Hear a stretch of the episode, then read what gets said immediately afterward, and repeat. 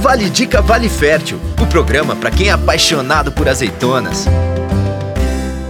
Ainda não sabe por que alguns azeites são virgens e outros extra virgens? O que diferencia os azeites é seu grau de acidez. Para ser um azeite extra virgem é necessário ter uma acidez inferior a 0,8%, enquanto um azeite virgem possui acidez máxima de 2%. O processo de extração é exatamente igual. Após serem moídas, as azeitonas são centrifugadas para separar a parte sólida, o azeite e a água.